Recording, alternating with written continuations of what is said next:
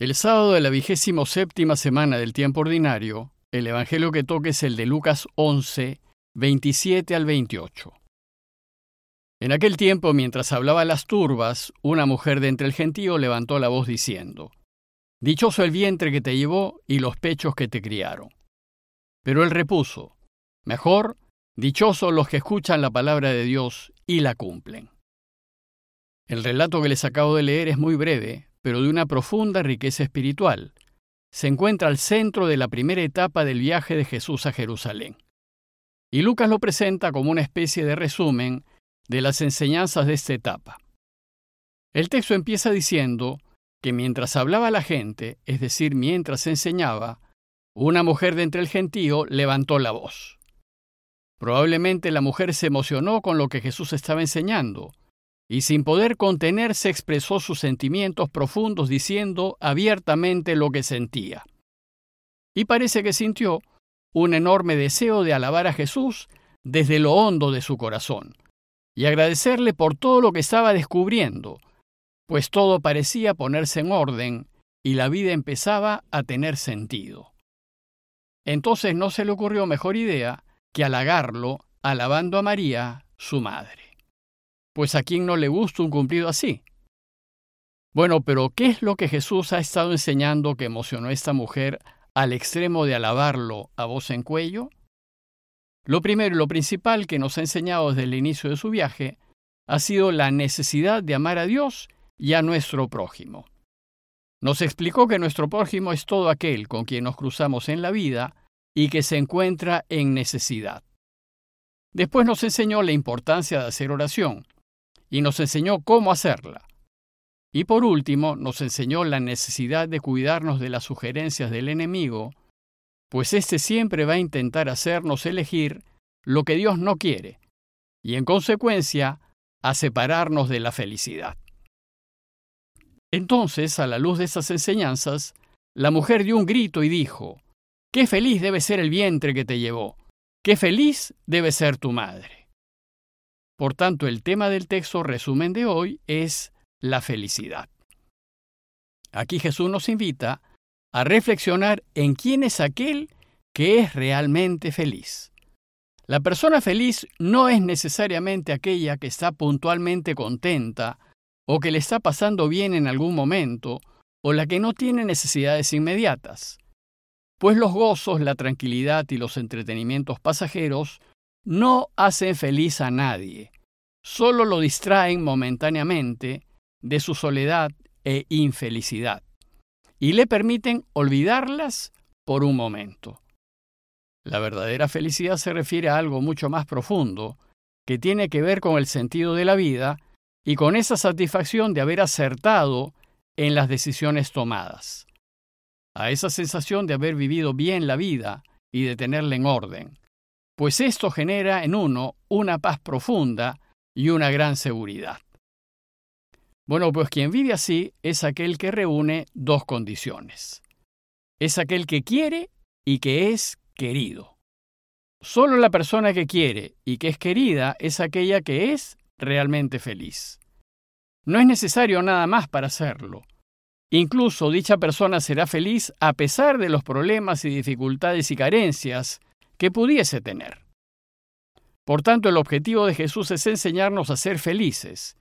Y para ello nos dice que primero hay que querer. Nos enseña que tenemos que querer a todos, incluso a nuestros enemigos. Nos enseña a buscar ayudar, servir, perdonar y apoyar a todos sin distinción.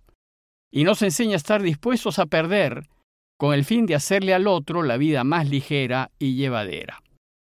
Pero sobre todo, nos enseña a querer a Dios y a quererlo sobre todas las cosas, lo que significa elegir la verdad, la justicia y la vida, siempre y a cualquier costo. Y segundo, que para ser felices hay que ser queridos. El problema es que no podemos obligar a otros a que nos quieran, pero sí podemos vivir de tal manera que seamos amables. Y amable se dice de aquel que es capaz de ser amado, que es digno de ser amado. Se dice de aquel cuya manera de ser y de hacer hace que otros lo amen. Esto sí podemos ser, amables.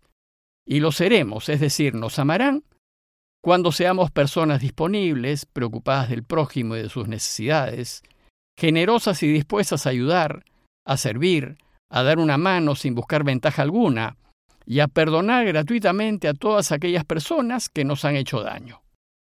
Pero, sobre todo, y este es el fundamento de todas las enseñanzas de Jesús, debemos estar absolutamente convencidos de que Dios nos ama y que nos ama sin condiciones.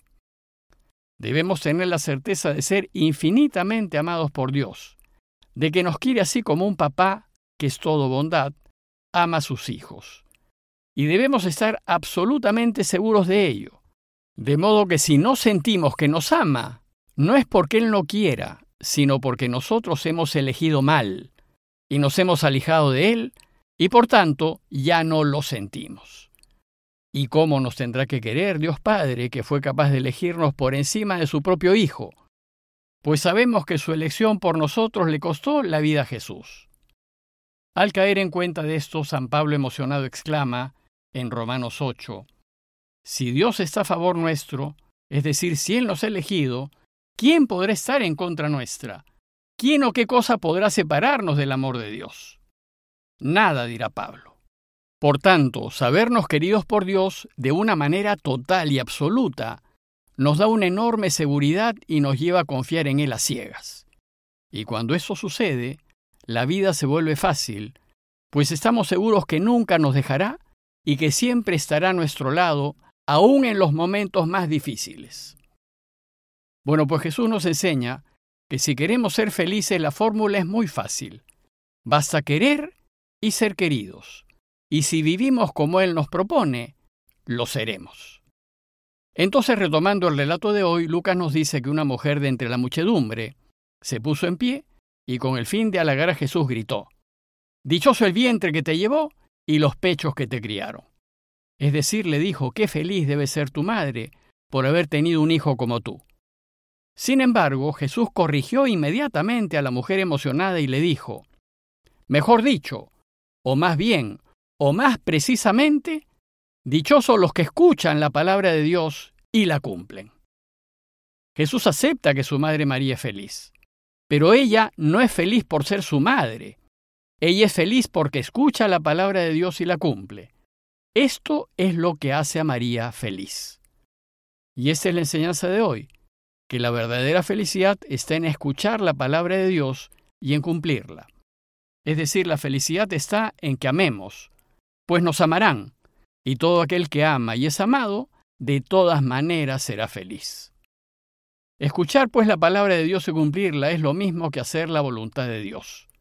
Y Jesús nos va a enseñar que de esto trata su camino, y que hacer la voluntad de Dios es el secreto de la felicidad. Hacer la voluntad de su Padre fue para Jesús el motor de su vida. Repetidas veces dejen claro que Él no busca hacer su propia voluntad, sino la de aquel que lo ha enviado, y que ha venido al mundo solo para hacer su voluntad. Llega hasta decir que su alimento, lo que le da vida, es hacer la voluntad de su Padre. Más aún, va a elegir hacer su voluntad en el momento más crítico de su vida, justo antes de que lo tomen prisionero y lo crucifiquen. Y en ese momento de oración, le va a pedir a su Padre que se haga su voluntad. Y que se haga esa voluntad es lo que nos enseñará a pedir en el Padre nuestro. Bueno, pues si queremos ser felices, debemos hacer siempre la voluntad del Padre. Porque sin dudas, aunque no lo veamos claro, su voluntad es lo mejor para todos. Para mí, para quienes quiero, para el mundo entero. Y si nos sabemos queridos al extremo, lo menos que podemos hacer es complacerlo y uno complace a quien ama haciendo lo que le agrada. Luego, si a Dios complace que lo tengamos en el centro de nuestro corazón y que elijamos siempre ponernos de su lado, esto es lo que tenemos que hacer. Y si le complace que nos preocupemos del prójimo y de manera especial de quienes están en mayor necesidad, esto es lo que tenemos que hacer. Y si a Él complace que amemos a nuestros enemigos y que perdonemos a todo el que nos ha hecho daño, esto es lo que tenemos que hacer. Y si lo que Dios quiere es reinar, entonces tenemos que ayudarlo a reinar. Y ayudarlo significa elegir siempre lo que sea su voluntad.